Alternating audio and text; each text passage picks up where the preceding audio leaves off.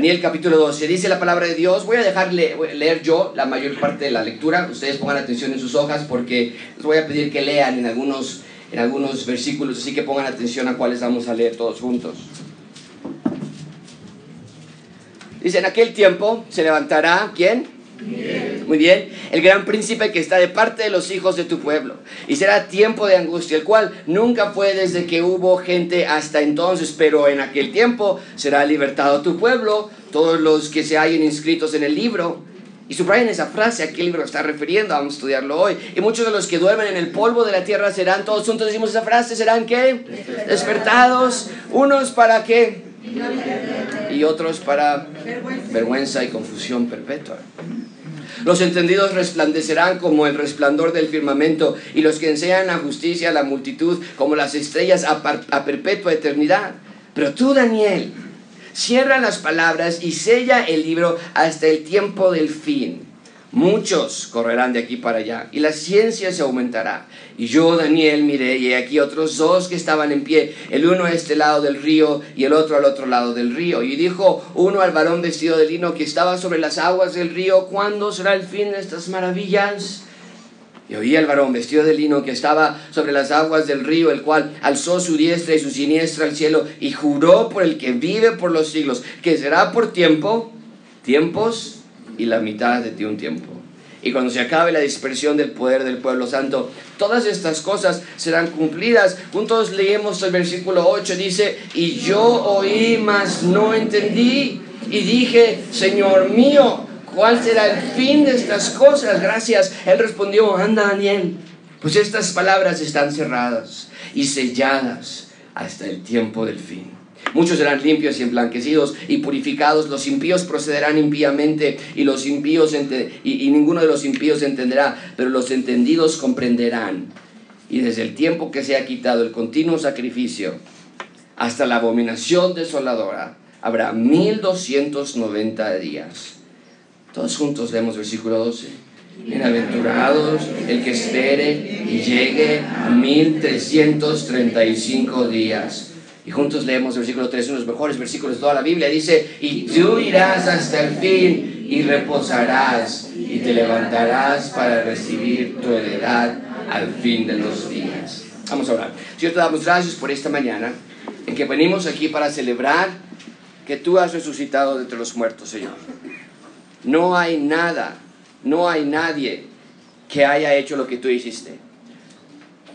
No nada más fuiste un buen maestro, no nada más fuiste una buena guía, no nada más fuiste un buen hombre, no fuiste un ejemplo moral de revolución social, de paz, sino fuiste Dios encarnado que murió, pero no quedaste en la tumba, sino que resucitaste el tercer día para vida y vida en abundancia.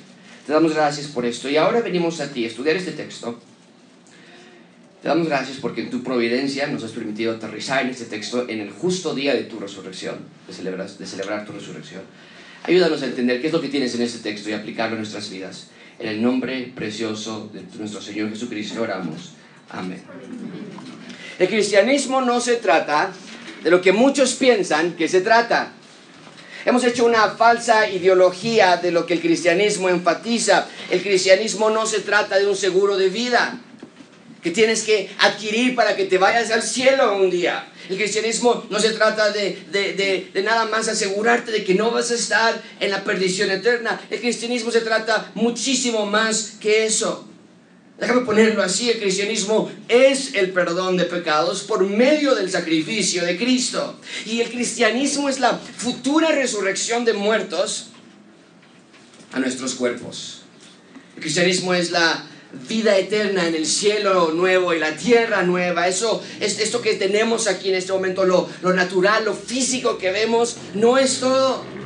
Aún hay por delante de nosotros una gran gama de eventos futuros esperándonos, que alcanza el clímax en la resurrección de nuestros cuerpos. Nuestros cuerpos no quedarán sepultados o no quedarán incinerados, sino que esta es nuestra esperanza, que un día resucitaremos con nuestros cuerpos físicos. Pero esta vez nuestros cuerpos estarán enteramente glorificados. No más muerte, no más dolor, no más enfermedades, sino en la presencia de Dios para siempre. Cuando morimos, con las personas que creen en Dios, que han arrepentido sus pecados, mueren, nuestras almas entonces van a un lugar intermedio que le llamamos nosotros paraíso. Y ahí estaremos esperando la resurrección de nuestros cuerpos. Y cuando llegue ese momento, ya resucitados, ahora sí estaremos en el cielo nuevo y tierra nueva, disfrutando de la presencia de Dios y reflejando la gloria de Cristo para siempre. Pero la resurrección literal de nuestros cuerpos sería absolutamente imposible sin antes la resurrección de nuestro Señor Jesucristo. Cristo es el primero de, la, de, de, todos los que han resucitado. Es quien abrió las puertas para que podamos entrar a la vida eterna. Es quien nos imparte vida por medio de su resurrección. Pablo, de su resurrección. Pablo lo dijo así en 1 Corintios 15, 14. Si Cristo no resucitó, vana es entonces nuestra predicación. Vana es también vuestra fe. Eh, Cristo siendo rico se hizo pobre para que su pobreza nosotros fuésemos enriquecidos espiritualmente. Nosotros siendo pecadores merecemos muerte eterna. La paga del pecado es muerte, eso es justicia. Pero Dios envió a su Hijo a recibir ese veredicto, eso es misericordia. Y no olvidemos la parte de la Trinidad. Porque no es que Dios contrató a alguien para hacer el trabajo sucio. Dios es un Dios trino. Al morir por nosotros, Dios lo hizo también. No podía salvar a nadie a menos que Cristo resucitara de los muertos. No puede dar vida si Él está muerto. Su nacimiento en la tierra demuestra su humanidad. El que haya sido un embarazo virginal demuestra su deidad. El que haya vivido una vida perfecta demuestra su santidad. El que haya hecho milagros en la tierra demuestra su omnipotencia. El que haya sido encontrado inocente durante su juicio con Pilato demuestra su perfección. El que haya sido crucificado demuestra su sacrificio sustitutorio. El que haya sido enterrado demuestra el pago efectivo de los pecados. Pero el que haya resucitado, amigos, el que haya resucitado es la explosión máxima de todas las profecías del Antiguo Testamento. Su resurrección demuestra que Cristo es rey, que Cristo es victorioso. Su resurrección demuestra que Cristo es Dios. Su resurrección conecta toda una serie de puntos que habíamos visto en el Antiguo Testamento. Cristo es el creador de Génesis. Génesis capítulo 1. Vemos que el arca de Noé, Génesis capítulo 6, apunta hacia Cristo. Vemos que Moisés, siendo libertador del pueblo de Israel, apunta hacia Cristo. Vemos que Josué y Jonás y Boz y Ruth apuntan hacia Cristo como el rescate de su pueblo. Vemos que Daniel, en el libro que hemos estudiado, apunta hacia cómo el profeta es sobre todos los profetas, Cristo. Cristo es Dios.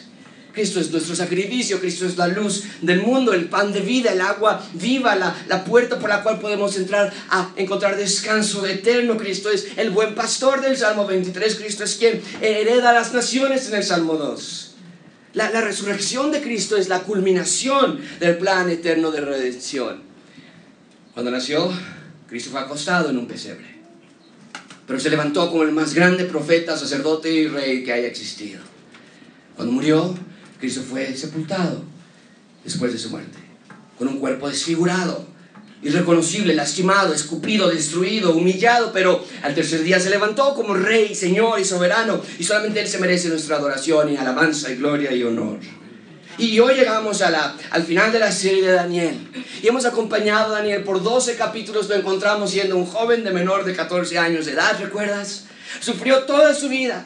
Le quitaron su familia, le quitaron su nombre, le quitaron su lengua, le quitaron su identidad y su templo y sus amigos y su hogar y su nación, pero nunca pudieron quitarle su fe. Daniel vivió viendo hacia el futuro, vivió invirtiendo y, planeando y buscando y emprendiendo, pero para las cosas que son eternas. Porque todo lo demás va a pasar, cada negocio que pongas, cada peso que ganes, cada carro que compres, cada título que obtengas, va a pasar. Hay cosas mucho más importantes en las que podemos y debemos estar invirtiendo. Y Daniel entendió eso. Daniel vivió una vida difícil pero feliz. Separado de su familia pero caminando junto a su Padre Celestial. Alejado de su nación pero cerca de su Rey. Hablando otro idioma pero conversando con el Señor. Durmiendo entre pecadores pero despierto ante la tentación. Comiendo comida de Babilonia pero alimentándose de la palabra de Dios. Trabajando para el Rey de Babilonia pero sirviendo al Rey de Reyes. Siendo gobernador y consejero, intérprete de sueños, pero no olvidando que era un humilde siervo de Dios. Y entonces hoy llegamos al fin de su vida. Hemos estado estudiando la última visión que Daniel recibió. Esta visión se encuentra en los últimos tres capítulos de Daniel, 10, 11 y 12. Primero Dios lo animó en el capítulo 10, luego Dios le habló acerca de cuatro reyes que se levantarían en el capítulo 11, y Dios ocupó a esos cuatro reyes para demostrarnos lo que el anticristo sería en el futuro, y dijimos el anticristo es algo futuro, aún no ha sucedido. Les dije que Cristo va a tomar su iglesia en las nubes antes de que el anticristo comience su obra aquí en la tierra. Es lo que nosotros llamamos el rapto. Y entonces cuando Cristo rapte o tome a su iglesia, aquí en la tierra dará comienzo a un periodo de siete años de gran tribulación. El protagonista de este tiempo es el anticristo. De los cuales el, los primeros tres años y medio eh, parecerá, parecerá total paz y tranquilidad y prosperidad y armonía. Pero la semana pasada vimos que la segunda parte de la tribulación cambiará su actitud a aniquilar a cualquier persona que se le oponga, va a pagar rebeliones y, y, va a ser el máximo rey del mundo. Y justo cuando piensa que ha ganado todo, sentado en el templo de Dios en Jerusalén, el Hijo del Hombre desciende entre las nubes y Cristo gana. Y hoy cerramos esta visión. Y toda la serie de Daniel, hoy es nuestra última sección del libro. Y Dios quiere el punto principal, que esperemos. Dios quiere que esperes anticipadamente el estreno de los Avengers. ¿Es lo que dicen las pantallas? Dios quiere anticipadamente tus vacaciones veraniegas. Dios quiere que esperes anticipadamente cuando te puedas casar y salirte de la casa de tus padres. No, Dios quiere que esperes anticipadamente tu futura resurrección. Decimos, ay no. eso queda tan lejos, eso es tan poco tangible. Pero veamos la futura resurrección de Israel y junto con la de la nación de Israel que esperemos la nuestra. Hoy estamos celebrando la resurrección de Cristo. Muchos pensamos que para hablar de la resurrección tenemos que ir al Nuevo Testamento, pero qué gran providencia de Dios que justamente hoy tocó el capítulo 12 que habla de la resurrección. Así que hoy, querido amigo, solamente dos grupos de personas reunidas aquí esta mañana. Aquellos que saben que van a resucitar gracias al sacrificio de Cristo por ellos y aquellos que no lo saben. Y si estás aquí esta mañana y no estás seguro de, tu, de qué va a pasar después de la muerte en tu vida, Dios te ha traído aquí esta mañana para que escuches que en Él y solamente en Él puede haber perdón de pecados. Si tan solo te arrepientes y pides perdón y te ruego que escuches atentamente esta mañana. Si eres algo y sabes que vas a resucitar un día, te ruego que también escuches atentamente, querido amigo. Te ruego a que recalibres tu vida y que quites todo peso que te asedia, que no te deja correr con paciencia la carrera que tienes por delante. Si esta mañana vienes con pesos que ya no puedes cargar más, pueden ser pecados íntimos que nadie sabe, pueden ser batallas con depresión. O puede ser resentimiento o amargura o lo que sea. Esta mañana Dios te está diciendo, hey, tienes esperanza, hay algo mejor que está por llegar. No te rindas, no desmayes, Cristo viene pronto y tu resurrección está en camino. Esta mañana vamos a estudiar cuatro puntos rápidamente. La resurrección de los santos, los tiempos de la tribulación, la promesa de Dios y finalmente veremos la resurrección de Daniel. En primer lugar, ven conmigo la resurrección de los santos, versículo 1. Esa es la palabra de Dios, está en la pantalla, en aquel tiempo. Y nos tenemos que detener allí por un segundo. Recuerda que Dios, Hijo, Cristo, en una forma encarnada antes de venir a la tierra, estaba hablando con Daniel, desde el capítulo 10 ya hablando con, Daniel, ya para cerrar esta visión, Dios Hijo, Cristo, le dice a Daniel, Daniel, en aquel tiempo nuestra pregunta debe ser, ¿cuál tiempo? Y la respuesta es el tiempo del que hablamos la semana pasada, cuando llegue el anticristo a Jerusalén, cuando se siente en su trono, cuando se siente en el templo, cuando profane el templo, cuando persiga a los judíos. En ese tiempo va a tomar lugar esta última sección de esta visión. En ese tiempo se refiere a los últimos tres años y medio de la, de, la, eh, de la tribulación, los últimos meses de la tribulación. Apocalipsis capítulo 6 al 19 lo puedes leer tú en tu casa y te recomiendo que lo hagas. Relata cómo va a haber guerras y hambres. El 25% de la población mundial va a morir. Las estrellas, meteoritos van a caer de los cielos. Una tercera parte de la tierra va a ser destruida. Una tercera parte de los océanos van a desaparecer. Junto con ella los seres acuáticos que viven allí. Una tercera parte de las aguas dulces desaparece. Los demonios van a ser liberados para correr libremente en la tierra. La bestia y, y el falso profeta van a perseguir a todo creyente que no tenga la marca de la bestia. Cuando hablamos de la marca no pensamos necesariamente que va a ser un número en sus frentes o en sus manos, sino hablamos de algo que ellos se quedó impregnado en sus mentes, la marca del no creyente. Y nos dice el versículo 1 que en aquel tiempo, ¿qué? ¿Qué es lo que va a pasar? En aquel tiempo se va a levantar Miguel durante el tiempo de la tribulación, tanta matanza, el gran príncipe que está de parte de los hijos de tu pueblo. Y será tiempo de angustia cual nunca fue desde que hubo gente hasta entonces. ¿Qué va a pasar durante aquel tiempo? Dice el texto, Miguel se va a levantar. Porque este ángel está, versículo 1, de parte de los hijos de tu pueblo. Mucha atención con esto. ¿Qué quiere decir esto? Que Dios cuida a su gente siempre. En Apocalipsis 12, nos da más detalles de este evento. Ven conmigo lo que dice Apocalipsis 12. Y la mujer huyó al desierto. Una mujer literal, vamos a ver. Y la mujer huyó al desierto, donde tiene el lugar preparado por Dios, para que allí la sustenten por ¿cuántos tiempo? Eso equivale a tres años y medio. Versículo 7, después hubo una gran batalla. Habrá una mujer que está en el desierto, protegida, que Dios preparó, dice allí, nos empieza a ver que tal vez no es una mujer literal, pero por tres años y medio hay algo que la empuja a ser protegida por Dios en un lugar específico.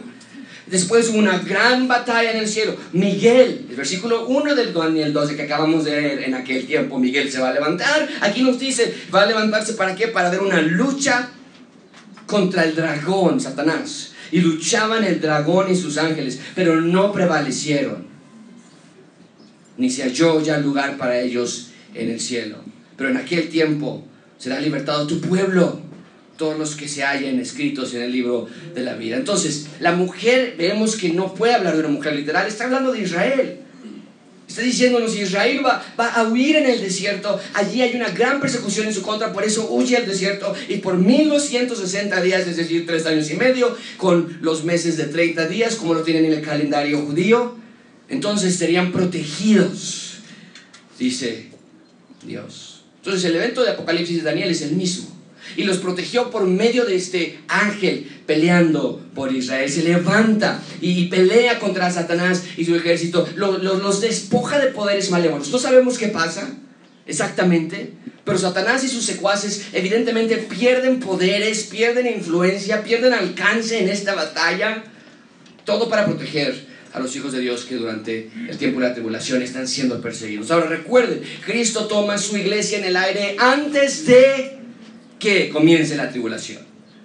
Y entonces inicia la tribulación, siete años, tres, y media, tres años y medio de paz primero y tres años y medio de persecución contra creyentes. ¿Qué quiere decir, mucha atención esto, que aunque al inicio de la tribulación comenzamos sin ningún creyente, por eso se quedaron en la tierra y no fueron raptados por Cristo.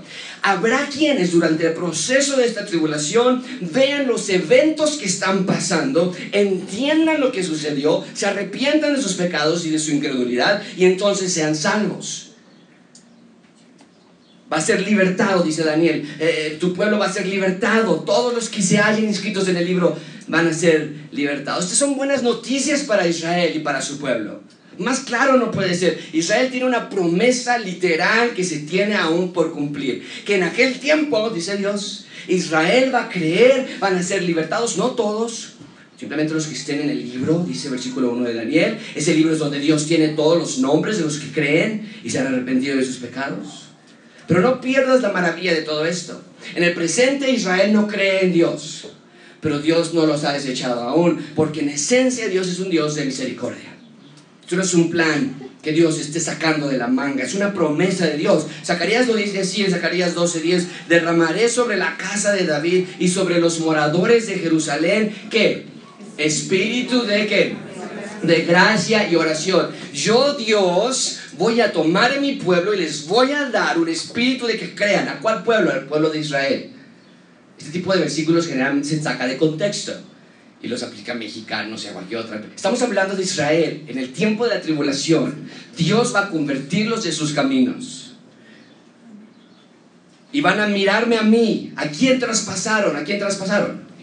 a Cristo, a Jesús. ¿Qué van a hacer cuando se den cuenta?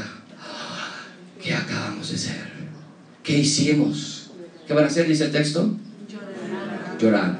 Pero no nada más cualquier lloro, van a llorar como se llora por un único hijo, afligiéndose por él como quien se aflige por el primogénito. ¡Wow! Eh, van a llorar, dice el texto. Durante el tiempo de la tribulación, nos dice el texto, habrá judíos los que sus nombres estén escritos en el libro de la vida y que se dan cuenta de quién era Jesús, que realmente él era Mesías, van a creer en él y van a arrepentirse. Mi pregunta para ti esta mañana es, ¿crees tú en Cristo de esa manera? ¿Le, le sigues? ¿Le honras? Lo obedeces, entiendes que tu pecado es grande, pero que su gracia y su amor es mayor. Esto no se ha acabado, amigos. La, la, muerte física no es el fin de todo. Cristo nos dijo exactamente lo que Daniel escribió en Daniel capítulo 10, 11 y 12. Mateo 25, Cristo está hablando y dice, cuando el Hijo del Hombre venga en su gloria, inmediatamente nosotros pensamos, ah, eso sucede cuando el anticristo está sentado en el trono, ahí viene Cristo, entra, dice, todos los santos, ángeles con él, entonces él va a quitar al anticristo y se va a sentar en su trono de gloria. Y serán reunidas delante de él todas las naciones y apartará los unos de los otros, como aparte el pastor la oveja, las ovejas de los cabritos y pondrá las ovejas. Él es el buen pastor. Su vida da por las ovejas, va a apartar a las ovejas porque en él dio su vida a su derecha. Y los cabritos los va a poner a la izquierda. Entonces el rey dirá a los de su derecha, venid. Bendito sea mi Padre.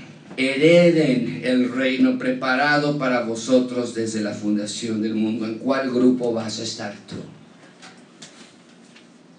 Porque para los que creen en Cristo habrá un momento de culminación y exaltación. Pero esta mañana Dios te está diciendo, no más confíes en ti mismo. Lo has intentado y has fracasado, lo has intentado y sigues el mismo vacío. Ven conmigo, versículo 2. Y muchos de los que duermen, estamos en Daniel de nuevo, Daniel capítulo 2, versículo 2. Muchos de los que duermen, dice, dice Cristo a Daniel, en el polvo de la tierra serán despertados.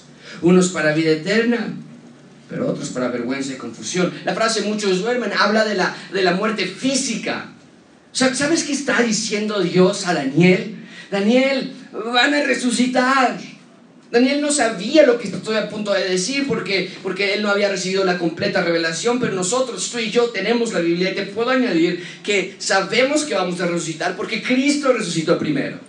Los muertos van a ser despertados. Vamos a tener cuerpos físicos. No estamos volando en el aire. Tenemos cuerpos físicos. Nuestras almas que habrán estado en ese lugar intermedio llamado paraíso. Así Cristo lo llamó al, ladrón en la cruz. Le dijo, de cierto, de cierto, hoy vas a estar conmigo en el paraíso. Nuestras almas entonces se van a juntar con nuestros cuerpos que van a ser despertados. Y tal y como Jesús lo dijo hace unos minutos, seremos separados entre los que creyeron y los que no creyeron. Unos para vida eterna otros para confusión perpetua. Pero no tiene que ser así, amigo. No rechaces hoy la salvación de Dios. Pide a Dios perdón por tus pecados. Arrepiéntete y después continúa creciendo en comunidad con otros creyentes. Pero te das cuenta, amigo, que la enseñanza de la resurrección para vida eterna no es exclusiva del Nuevo Testamento. A veces podemos pensar en, en que nadie en el Antiguo Testamento entendía nada eran unos, unos ignorantes matando animales y que, y que el Mesías y no sé quién, eso del Antiguo Testamento, no lo entiendo. Yo voy al Nuevo Testamento y nos damos cuenta que no es así. Dios había prometido desde el Antiguo Testamento que hay vida eterna para los que creen en Él. el versículo 3. Los entendidos van a resplandecer como el resplandor del firmamento, y los que enseñan la justicia a la multitud como a las estrellas a perpetua eternidad. ¿Quiénes son los entendidos? Son los creyentes. Y la idea no es que eres entendido, no es que somos entendidos porque somos más inteligentes que otros, sino porque sus ojos, nuestros ojos han sido abiertos por medio del Espíritu Santo para entender. Y el texto nos dice que vamos a resplandecer en el firmamento. Esto, esto nos habla de que vamos a reflejar la gloria de Dios. No tenemos luz propia. Si vamos a resplandecer en el firmamento es por la, el reflejo de la gloria de Cristo. Eso nos habla del propósito de nuestras vidas, reflejar la gloria de Dios a la humanidad. Ahora, nota conmigo, hay un brillo especial. Los entendidos van a resplandecer, punto y coma.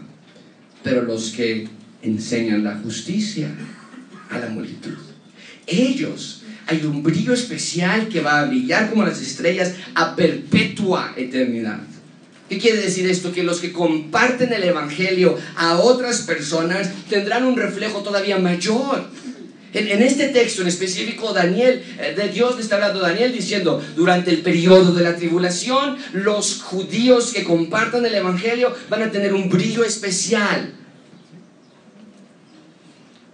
Habrá dos testigos, nos dice Apocalipsis, que van a compartir el Evangelio. Luego 144 mil judíos van a convertirse en misioneros al mundo. Y luego los que crean y se arrepientan también van a compartir a otros el Evangelio durante el proceso de la, de la tribulación. Y vemos que aún en el momento más oscuro de la historia de la humanidad, aún ahí el Evangelio de Cristo brilla con poder invencible. Y Apocalipsis nos dice, que los que creen en Dios y se arrepienten durante el tiempo de la tribulación son tantos que no se pueden contar, incluye a judíos y gentiles por igual. Porque el Evangelio de Cristo es para salvación, primeramente al judío, pero también al que, al griego, dice la Biblia. Bien, ahí tenemos entonces los tiempos, perdón, la resurrección de los santos. Todos los que estén en el libro de la vida serán salvos, van a resplandecer con la gloria de Dios. Otros van a resucitar también, pero para perdición eterna. ¿En cuál grupo estás tú? En segundo lugar, ven conmigo, los tiempos de la tribulación. Los tiempos de la tribulación. Esto es increíble. Versículo 4. Pero tú, Daniel, cierra las palabras y sella el libro hasta el tiempo del que. Muchos correrán de aquí para allá y la ciencia se aumentará. Eso, es impresionante. Dios está diciendo en versículo 4, subraya la, la frase, cierra las palabras, sella las palabras, sella el libro. Está diciendo, mi palabra va a quedar preservada hasta el fin. Ni una sola palabra se va a olvidar. Nada se va a perder de este mensaje. Ha quedado y va a quedar hasta el fin. ¿Hasta el fin de qué? Hasta el fin de los tiempos de lo que estamos hablando. Nada va a cambiar. Por eso aquí en Gracia Abundante creemos en la infalibilidad de la Biblia. Creemos que la palabra de Dios ha sido preservada a lo largo de los años porque Él mismo lo dijo desde el capítulo, desde el Antiguo Testamento. Cuando llegue el fin de los tiempos, dice el texto, cuando llegue el periodo de tribulación, particularmente la segunda parte de la tribulación, la gente de la tribulación tratará de encontrar respuesta a lo que está pasando. Y dice el texto, lo tiene en la pantalla, que van a correr de aquí para qué? Allá. La idea es que están buscando razón en lo que está sucediendo. Hay terremotos, hay océanos desapareciendo, hay muerte, hay guerras, hay meteoritos, las estrellas están cayendo. Van a buscar de aquí para allá las respuestas en la ciencia, en la magia, van a buscar en los expertos, van a buscar qué está pasando, pero encuentran el libro de Daniel, que Dios preservó hasta el fin. Y el final, el final del versículo 4 dice que la ciencia va a aumentar. Eso no habla de ciencia con relación a tecnología, habla ciencia con relación a conocimiento cuando lean Daniel, en el tiempo de la tribulación, y digan, aquí estaba escrito todo lo que está pasando. Cuando lean Apocalipsis, que van de la mano, Daniel y Apocalipsis, su conocimiento de las cosas va a aumentar, su ciencia va a aumentar. Sabrán por qué está pasando lo que está pasando, y entonces habrá algunos que crean y que se arrepientan. Ahora, Daniel de pronto ve a dos individuos que entran al plano de esta conversación. Dios Hijo está hablando con, Dios, con Daniel, está diciendo, a ver, que van a resucitar y, y, el libro van a ser abiertos y van a preservarse, pero entran dos individuos en esta conversación. Vean conmigo, conmigo el versículo 5. Y yo, Daniel, mire, y aquí otros dos que estaban en pie. No los había visto antes. El uno a este lado del río y el otro, el otro individuo, el otro hombre, al otro lado del río. Son dos ángeles, están junto al río Tigris. Su posición es importante, uno en un lado del río, el otro en el otro lado del río. Mucha atención con eso. Y por cierto, este río es donde comenzó todo. Ahí es donde comenzó el jardín del Edén. Interesante que hayan hecho esta visión aquí. Versículo 6 dice, y dijo uno de estas personas que estaban al lado del río, al varón vestido de lino. ¿Quién es el varón vestido de lino? Es Cristo, es con quien ha estado hablando desde el capítulo 11 eh, perdón, 10. 10, 11 y 12, es el mismo varón vestido de lino. Dice que le dijo que estaba sobre las aguas del río. ¿Cuándo será el fin de estas maravillas? ¡Wow! E, este ángel entonces se dirige al varón vestido de lino, que es Cristo en forma humana antes de su encarnación, y la pregunta que le hace es, ¿cuándo va a suceder todo esto?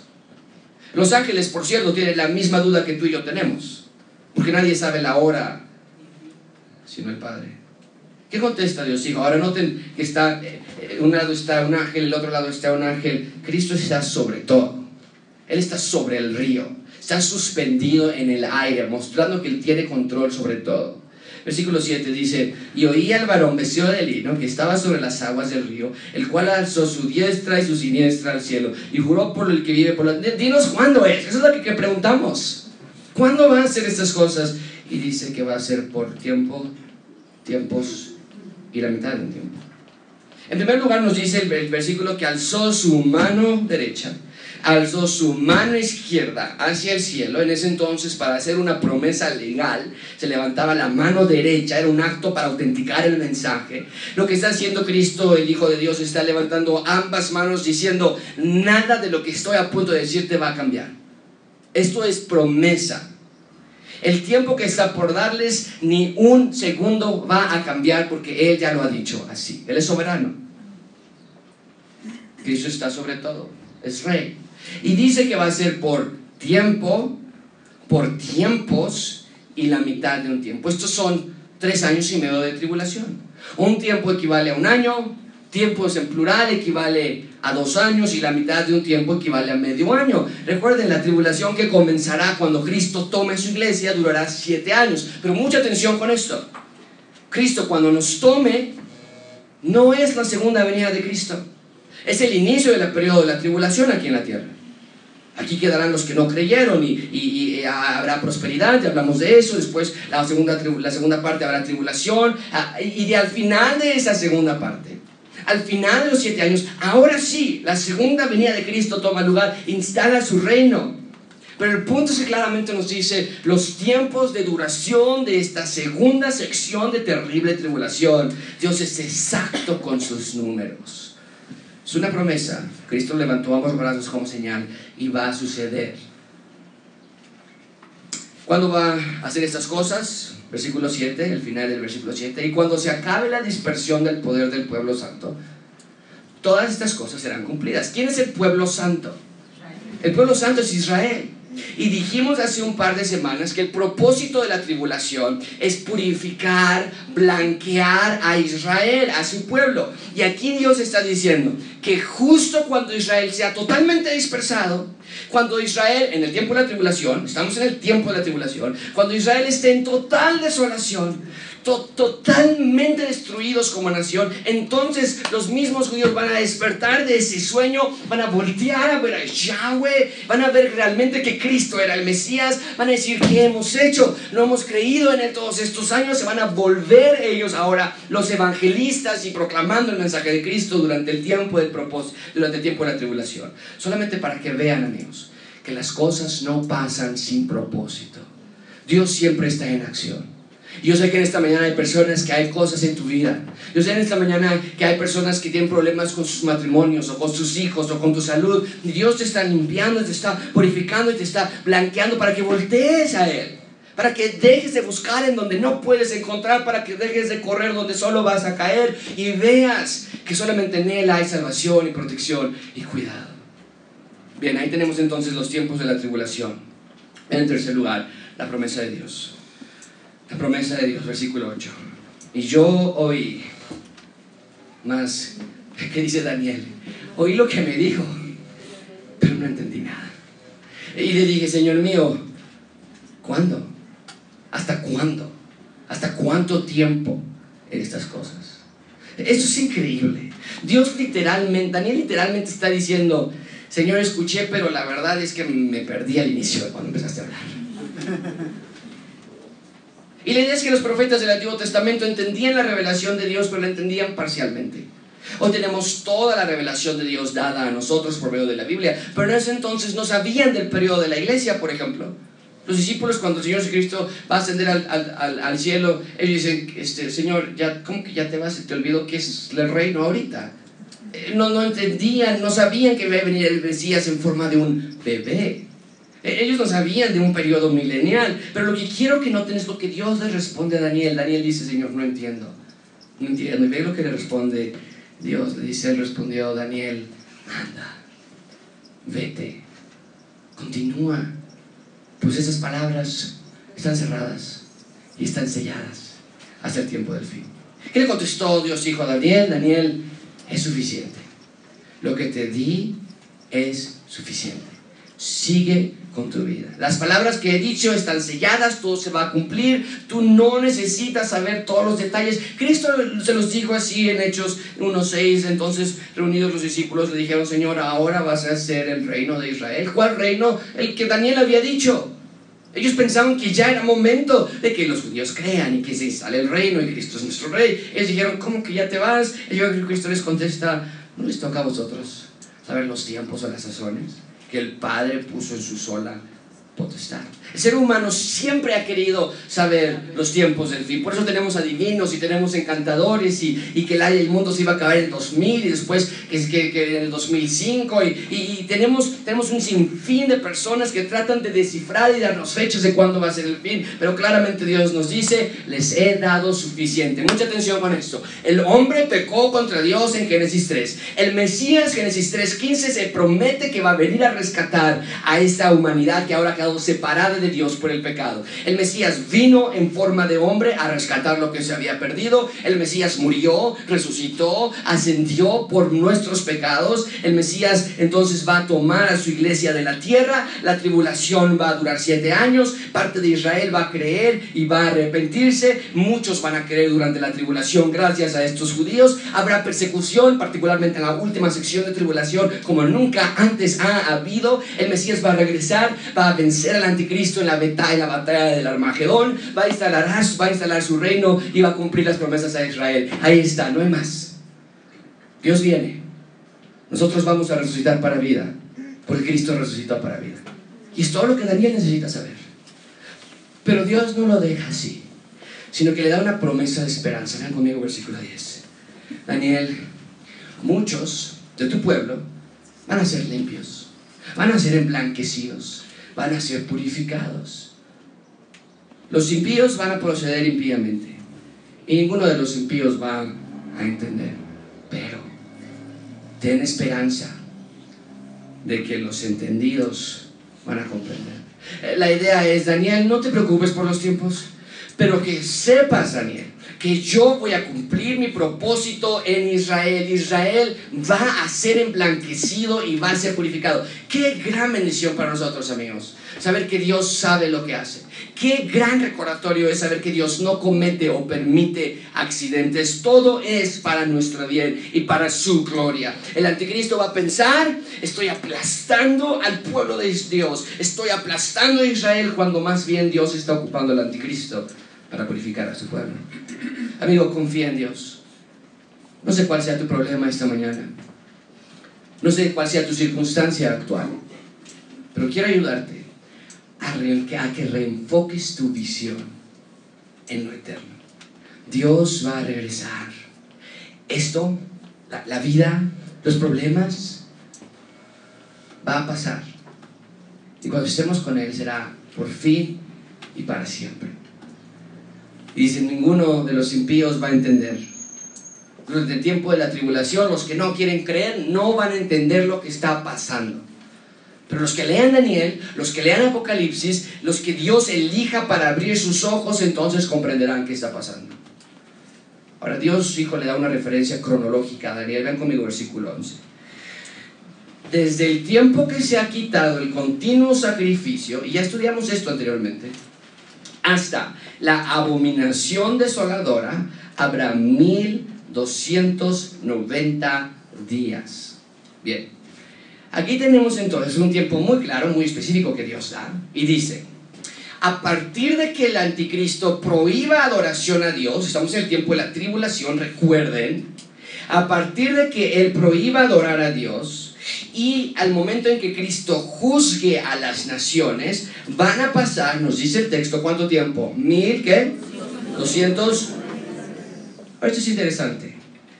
1290 días equivale a los tres años y medio de la última parte de la tribulación, que son 1280 días, pero se agregan 30 días más. Entonces, estos tres años y medio sabemos que se refieren a la tribulación, ya nos lo dijo anteriormente, pero estos 30 días extra, ¿a qué se refiere cuando dice que van a haber 1290 días del tiempo que se ha quitado hasta el sacrificio, hasta la abominación desoladora? Nosotros pensamos que esos extra 30 días es el tiempo que tardará Dios para que comience el juicio de las naciones. Lo, leímos al inicio del sermón, cuando el Hijo del Hombre venga, todos los santos van a venir, entonces se va a sentar en su trono de gloria. Y lo que nosotros pensamos, que del tiempo que Él se siente en su trono, instale, instale su reino, a comenzar el proceso del juicio de las naciones, tomará 30 días para que sean reunidas delante de Él todas las naciones. Recuerden, estamos hablando de personas reales, el movimiento, el transportar, el juzgar, el ir persona por persona, el preparar esa recepción de todas las naciones viniendo ante Israel. Entonces, Pasa la tribulación, 1260 días. Pasan después 30 días en la preparación para el juicio de las naciones. Y entonces, vean lo que pasa versículo 12. Bienaventurado el que espere, el que llegue a 1335 días. Este es otro número entonces. Vamos a ponerlo de esta manera. Tenemos entonces 1335 días, que equivale a los tres años y medio que siempre hayamos tenido, los 1260 días, más los 30 días que ya teníamos del juicio de las naciones, perdón, de la preparación para el juicio, y ahora se agregan 45 días más. Nosotros pensamos que esto es lo que va a durar el juicio a las naciones. De nuevo, 1260 días, tres años y medio. En cuanto acabe el tiempo de la tribulación, Cristo viene, vence, prepara el tiempo para juzgar a las naciones, pasan 30 días esta preparación y después pasan 45 días para juzgar a las naciones. Ahora sí, es lo que está pasando aquí. Bienaventurado, dice el versículo 12, bienaventurado el que logre llegar hasta el fin ¿Por qué bienaventurado? Porque Dios le permitió creer a esa persona, aún en medio de la tribulación, fue juzgada y pasó. Por eso es bienaventurado. Ahora, como lo he dicho antes, no me gusta meterme mucho en todas las posibilidades. Esta es una de muchas posibilidades de qué quieren decir estos números. Esta es la posición que yo tomo al respecto en cuanto a esta interpretación. Pero el énfasis, amigos, quiero volverles a insistir, no está en los números, sino en que Dios vence, Él va a juzgar a todas las personas un día. ¿Y dónde vas a quedar tú? Esa es la pregunta que te debes hacer. Bien, ahí tenemos entonces la promesa de Dios a Daniel. Tu pueblo va a ser emblanquecido, Daniel. Bienaventurado el que pase. La tribulación, bienaventurado el que pase. El juicio de las naciones. Pero finalmente, con esto cierro la resurrección de Daniel. Vean conmigo el versículo 3. Y tú irás hasta el fin. ¿Y qué dice? ¿Qué quiere decir esta frase? Daniel, tú vas a seguir con tu vida, Daniel. Tienes 90 años y te vas a morir. Y todos tenemos que pasar por el mismo puente, ¿no es cierto? No hay nadie esta mañana que no va a morir. Somos seres humanos y parte de la consecuencia del pecado de Génesis 3 es que nuestros cuerpos decaen, nuestros cuerpos se enferman y eventualmente vamos a morir. Pero ¿sabes qué? Si Dios lo hubiera dejado hasta aquí, versículo 13. Sería tremendamente oscuro, ¿no crees? Daniel, te vas a morir. Ok, gracias. Daniel diría, este, Dios, gracias por el recordatorio, tengo 90 años, claro que sé que voy a morir, ¿y qué? Pero no lo hace con esta motivación. Pero que Dios le dice a Daniel, versículo 13, tú irás hasta el fin, vas a morir, pero te vas a levantar para recibir tu heredad al fin de los días. Daniel, vas a morir, pero esto no es todo. En, realidad, aunque tu cuerpo físico va a morir, tu alma es eterna y en menos de lo que piensas, tu cuerpo va a levantarse, se va a reunir con tu alma y vas a recibir tu heredad. Pablo lo dice así a los colosenses, con gozo damos gracias al Padre, que nos hizo aptos para participar de qué? De la herencia. Es la misma heredad que Daniel fue prometida de los santos en luz. Amigos, así cierra el libro de Daniel, con la resurrección futura de Daniel. Comenzó con un joven llegando a tierra extraña, cierra con un hombre adulto esperando llegar a casa, pero a casa no hecha por manos humanas. Daniel nunca regresó a Jerusalén, pero Dios le dice, no te preocupes, hay algo mucho mejor que Jerusalén. No va a venir fácilmente Daniel, habrá mucho dolor para Israel, como nación van a sufrir, pero, pero las visiones que recibiste tú, Daniel, vamos a aprender que, que, que Dios tiene control, que Dios soberano, que nada sale de sus tiempos, que su plan de rescatar a sus hijos siempre está en acción, que Dios al que ama disciplina que el futuro es brillante, que Cristo regresa. Un día todos los que tengamos nuestro nombre escrito en el libro, vamos a estar junto con nuestro Señor para siempre. Y vamos a ver a Daniel, a este gran hombre, pecador, caído, pero rescatado y perdonado por Yahweh. Vamos a conocer al autor del Evangelio de Daniel. ¿Cómo podemos concluir este sermón? ¿Cómo podemos concluir esta serie? Amigo, hay resurrección futura para todos. Para todos. La cuestión es que algunos van a despertar para vida eterna, mientras que otros van a despertar para perdición eterna.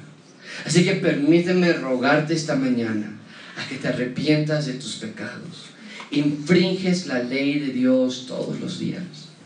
Si nunca te has arrepentido, hoy es el día en que puedes encontrar salvación. No es que te quieras sentir mal por el pecado, que digas, soy, ¿por qué me dices pecador? Pero tú sabes, sabes, sabes una cosa, tú sabes que el pecado te hace sentir mal a ti mismo. El, el pecado te separa de Dios. Y todos los días pruebas las amargas consecuencias de nuestras malas decisiones. Atiende su llamado entonces, Él te ordena arrepentirte. Hazlo hoy. Amigo que ya eres salvo, tu vida, tu vida sigue siendo complicada.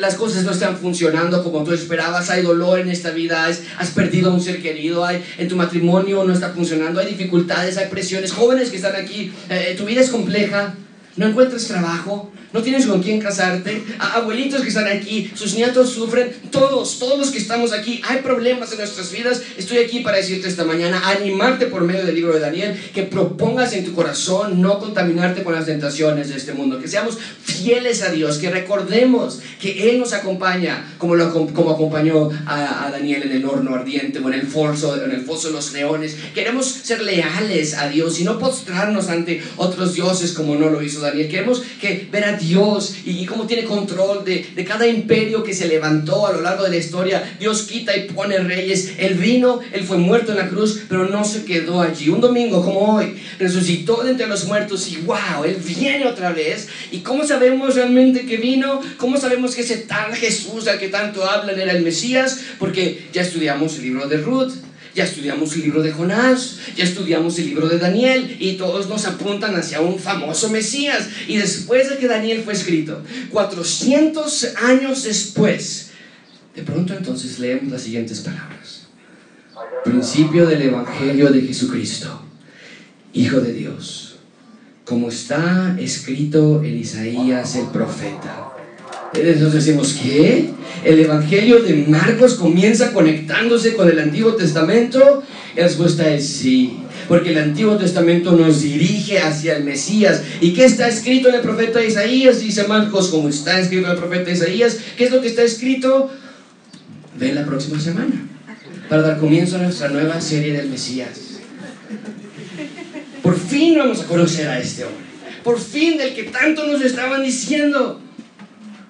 Dice, dice Marcos, quieren que les hable del Mesías, lo voy a hacer, pero tenemos que ir al Antiguo Testamento. Pero eso es lo que sí te puedo decir hoy. La cruz es nuestra bandera. La tumba vacía es nuestra canción. Esto no es todo. Hay resurrección futura. Y vamos a levantarnos en el futuro. Unos para vida eterna y otros para confusión. ¿En cuál estás tú? Vamos a orar. Te damos gracias, Padre.